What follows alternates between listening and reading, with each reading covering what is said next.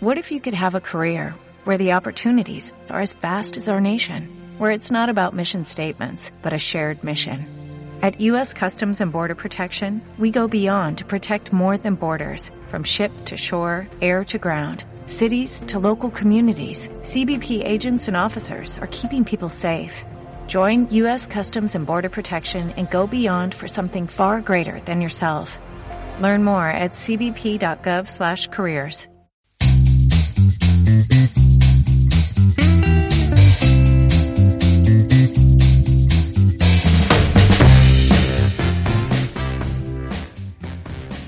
Hola, bienvenidos a los podcasts de la Farmacia de la Mulilla. Episodio número 5 del programa de noticias sobre salud por Farmacia de la Mulilla. Y este va a ser un episodio especial dedicado a la enfermedad llamada listeriosis, provocada por una bacteria llamada Listeria monocytogenes y que acaba de provocar un brote de intoxicación alimentaria en España. Dada la importancia de la situación, hemos decidido dedicarle este monográfico para informar a la población en general acerca de esta enfermedad y las medidas que debemos tomar para evitar su transmisión. El pasado día 16 de agosto de 2019, las autoridades sanitarias de la Comunidad Autónoma de Andalucía comunicaron al Ministerio de Sanidad la aparición de un brote de intoxicación alimentaria por listeriosis, asociado al consumo de un producto industrial llamado carne mechada. La mayoría de los casos están localizados en la provincia de Sevilla, sede de la empresa productora de dicho alimento, aunque se han detectado casos en otras provincias españolas e incluso fuera de las fronteras del país. En el momento de elaboración de este episodio, el brote ha causado la muerte a tres pacientes y están afectadas casi 200 personas, aunque el brote ya está en su fase descendente.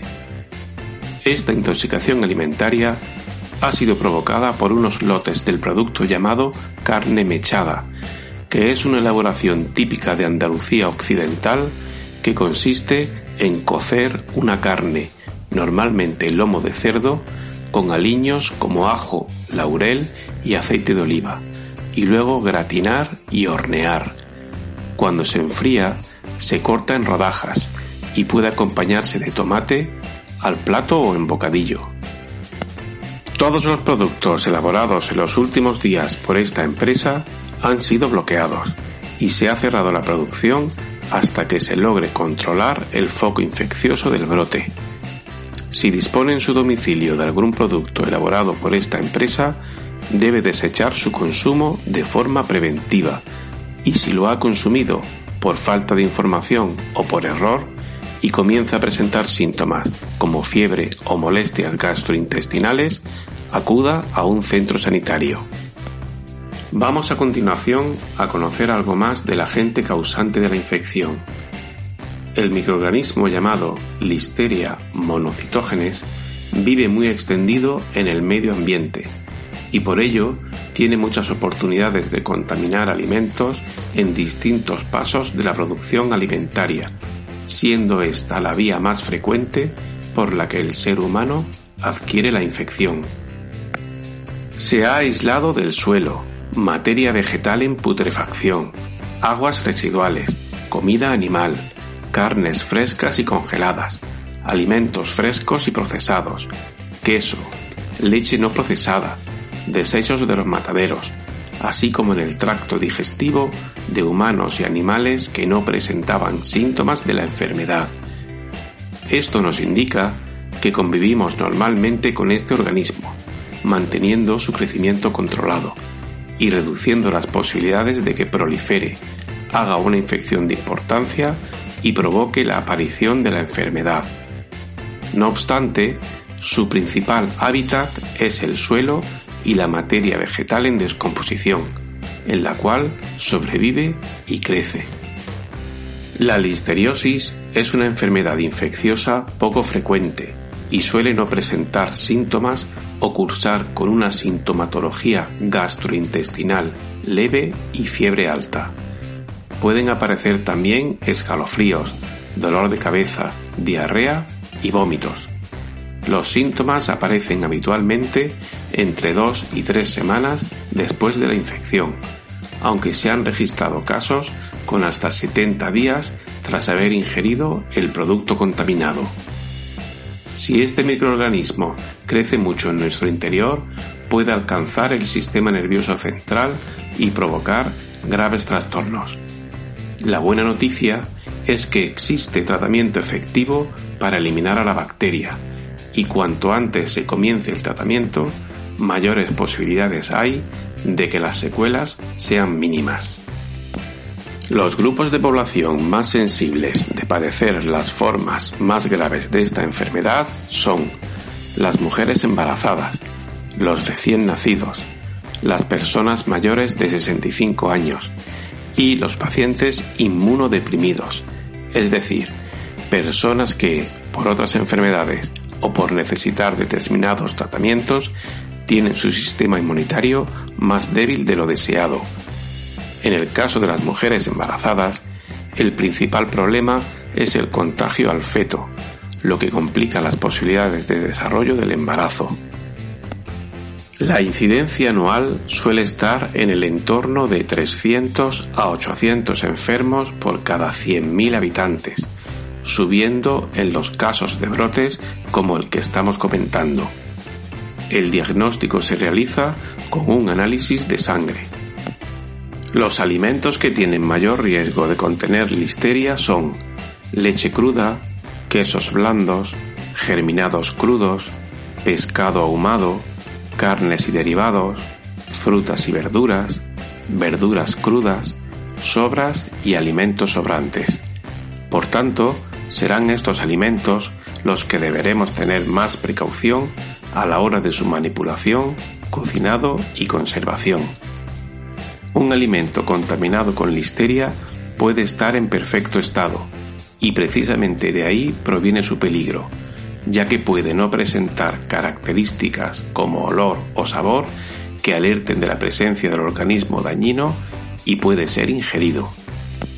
Las recomendaciones que deben seguir las personas que tienen un riesgo elevado, recordemos, mujeres embarazadas, niños, personas mayores de 65 años e inmunodeprimidos, para evitar el contacto con el germen productor de la listeriosis son las siguientes.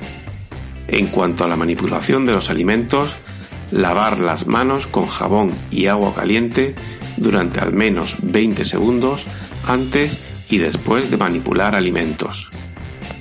Las zonas de la cocina usadas, así como las tablas y demás utensilios empleados, deben ser lavados a fondo tras manipular carnes, pescados, frutas, vegetales y cualquier otro alimento crudo.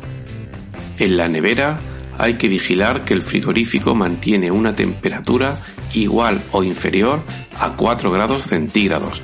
Guardar los alimentos cocinados en el frigorífico el menor tiempo posible en recipientes cerrados y lejos de los quesos y los alimentos crudos. Respetar siempre las fechas de caducidad indicadas en los alimentos precocinados. A la hora de cocinar carnes, hacerlo hasta que alcancen los 71 grados centígrados. Esto se consigue cuando la parte central de la pieza de carne cambia de color. Las sobras no deben tomarse frías y hay que recalentarlas a más de 75 grados centígrados. En cuanto a los lácteos, hay que evitar consumir leche no pasteurizada, ni derivados de ella, como quesos y yogures sin pasteurizar debe evitarse consumir carne cruda o poco hecha, así como embutidos loncheados y envasados, salvo los que se vayan a cocinar a más de 71 grados centígrados, como las frituras u horneados. En cuanto a los pescados, no se recomienda consumir alimentos ahumados refrigerados y marinados, así como patés refrigerados.